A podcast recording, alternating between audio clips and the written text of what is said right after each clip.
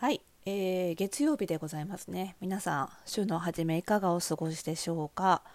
えー、私はね、早速今ね、ラジオを撮ろうと思って、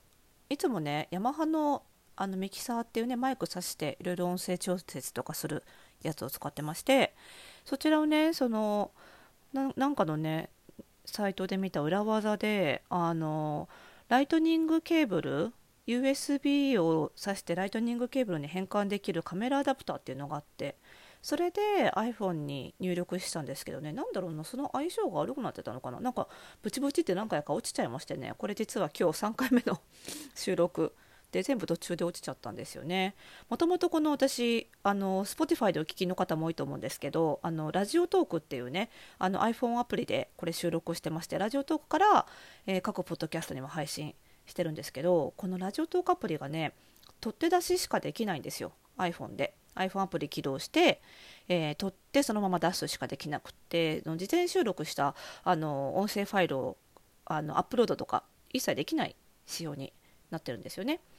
でまああの音量調整とかしたいのでねせめてと思ってミキサーを無理くりつないでいたんですけど、まあ、なかなか難しいですね。なんで今はあの iPhone 純正のこうマイクがついてるイヤホンを有線で挿して収録をしてるんですが、まあ、このマイクもね皆さんもテレビとかでさあのリモート撮影してるじゃないですか。その時みんなつけてることからも分かるようにすごいこのマイク性能いいんですよ。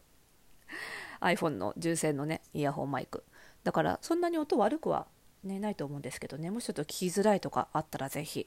お便りなり Twitter の DM なりなんなりで、はい、教えていただければ助かります。ちょっと今日 BGM は入りが悪いかもしれないな。はい。で、えっ、ー、と、今日はね、あの、ちょっと、あの、土曜日にね、あの、いただいたお便り、お悩みの回答をお届けしまして、あの、切れ目な加工が似合うんだけど、あのどうしてもそのなんだろうな着ると汚れてしまうんじゃないかとかね。なんかもったいないって思っちゃってどうしても着られない。こういう気持ちをどうしたらいいかみたいなお悩みをいただきましてラジオネームソフトさんだったかな。はいからいただきましてその回答をお伝えしたんですけどまああのこのラジオねおしゃれの呪いを解くラジオって名前にしてるじゃないですか。なのでそのおしゃれの呪い、まあ、いわゆる冒頭でも毎回言ってますけどその自分のおしゃれを楽しむ自由に楽しむことを阻害するような思い込みとかをこう心理学的な側面から、え解いていこうっていうことを目的にしたラジオなので、まあ、どうしてもねおしゃれの悩みの原因を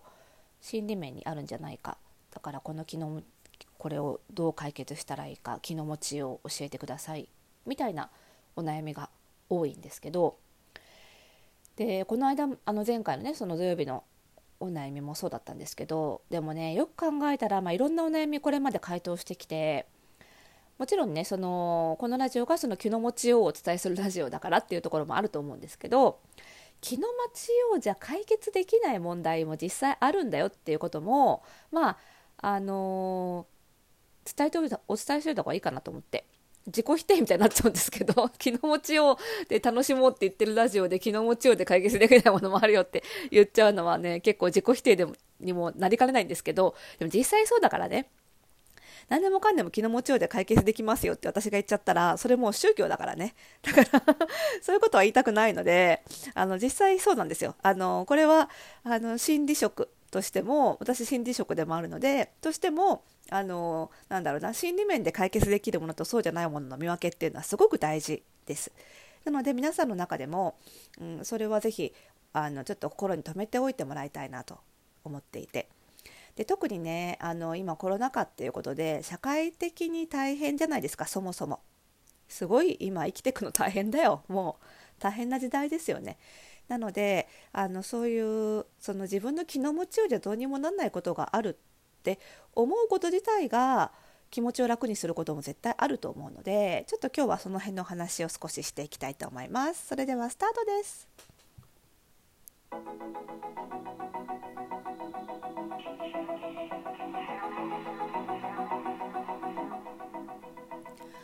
どうだろう ?BGM 聞こえたのかな？これ。なんか、今の私の姿を皆さんに見せたかったな。なんか、あの、イヤホンマイクを音が鳴っているスピーカーに近づけるっていうですね、なんかすごいアナログな方法で BGM あれしたんですけど、中途半端にしか入ってなかったらごめんなさいね。ちょっと考えますね。すいません。はい、えーと、今回で110回目の配信でございます。おしゃれの呪いを解くラジオでございます。この番組ではあなたに巻きつくファッションへの思い込みイコールおしゃれの呪いをバッサバッサと解いていきます。服装心理学をベースにおしゃれをもっと楽しみ、自分を変えるコツをお届けしています。お相手はパーソナルスタイリストで日本服装心理学協会代表理事の久野理沙でございます。今日もよろしくお願いいたします。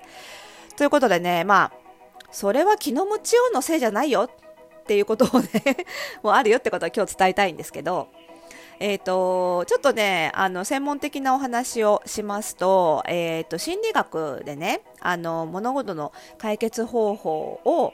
まあ、心理職として考えるときにあのねちょっと言葉難しく感じちゃうかもしれないんですけど、えー、生物心理社会モデルっていう考え方があります。最近すごくあのこれが大事にあの捉えられているところなんですけど。これどういうことかっていうとこう何か物事の問題の、ね、原因を把握するときに生物的な問題と心理的な問題と社会的な問題をちゃんと考えていきましょうよっていう原因をね考えていきましょうよっていうことなんですね。例えばこれ例挙げた方が分かりやすいと思うんですけどなんだろうな。うんと,、えーと最近すごい気分が落ち込んでしまってよく眠れなくってで物忘れもすごい激しくなってきたみたいな症状が問題が起こった時にや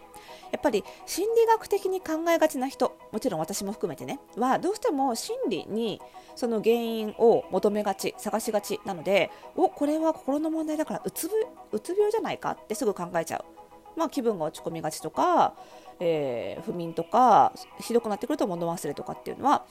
もちろんうつ病の典型的な症状ではあるわけなんですけどでも見逃してはいけないのが生物的な問題でそもそもなんかねあの若年性の認知症にかかってたりとかあとは脳腫瘍があったりとかしても、まあ、似たような症状が出ることがあるんですよ。でそれを見逃して心の問題だって言ってうつ病のあの症状ばっかりやってて脳疾患脳の病気の方が進行してしまってはとんでもないことなので絶対それは心の問題だけじゃなくってそういう生物的にそのなんか病気が体にないかなみたいなことも見なきゃいけない。でプラスもう少し大きい視点で社会的な原因がないかなっていうのも考えなきゃいけなくってそれは確かにうつ病なのかもしれないんだけど会社でねすごいずっとプレッシャーを与えられてる状態だという時にその人個人のうつ病の治療ばっかりしててもその常に会社に行ってそのプレッシャーにさらされるとか会社環境が悪かったら治るもんも治んないわけですよ。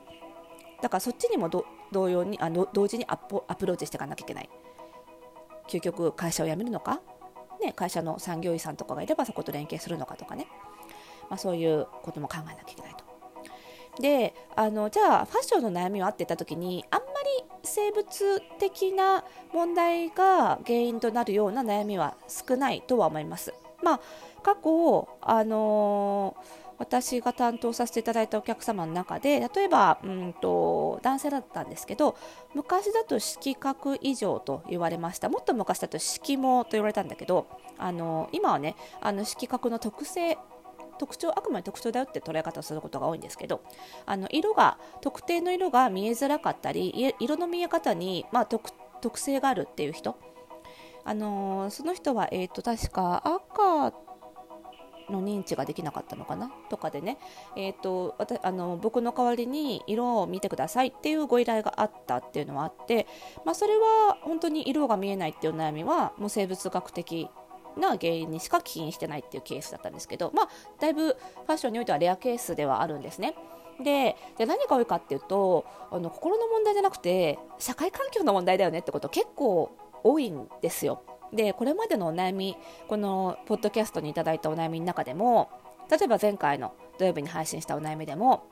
その切れ目の服が似合うんだけど汚れてしまうかなと思って気になってもったいなくて着られないっていうお悩みがあってそれもちろん気の持ちようが原因の場合もあるんですけどもしかしたらそのねソフトさんのあのカウンセリングをしっかりしていったら例えばですよ例えばソフトさん違違うと思うんだけどごめんなさいね。例えば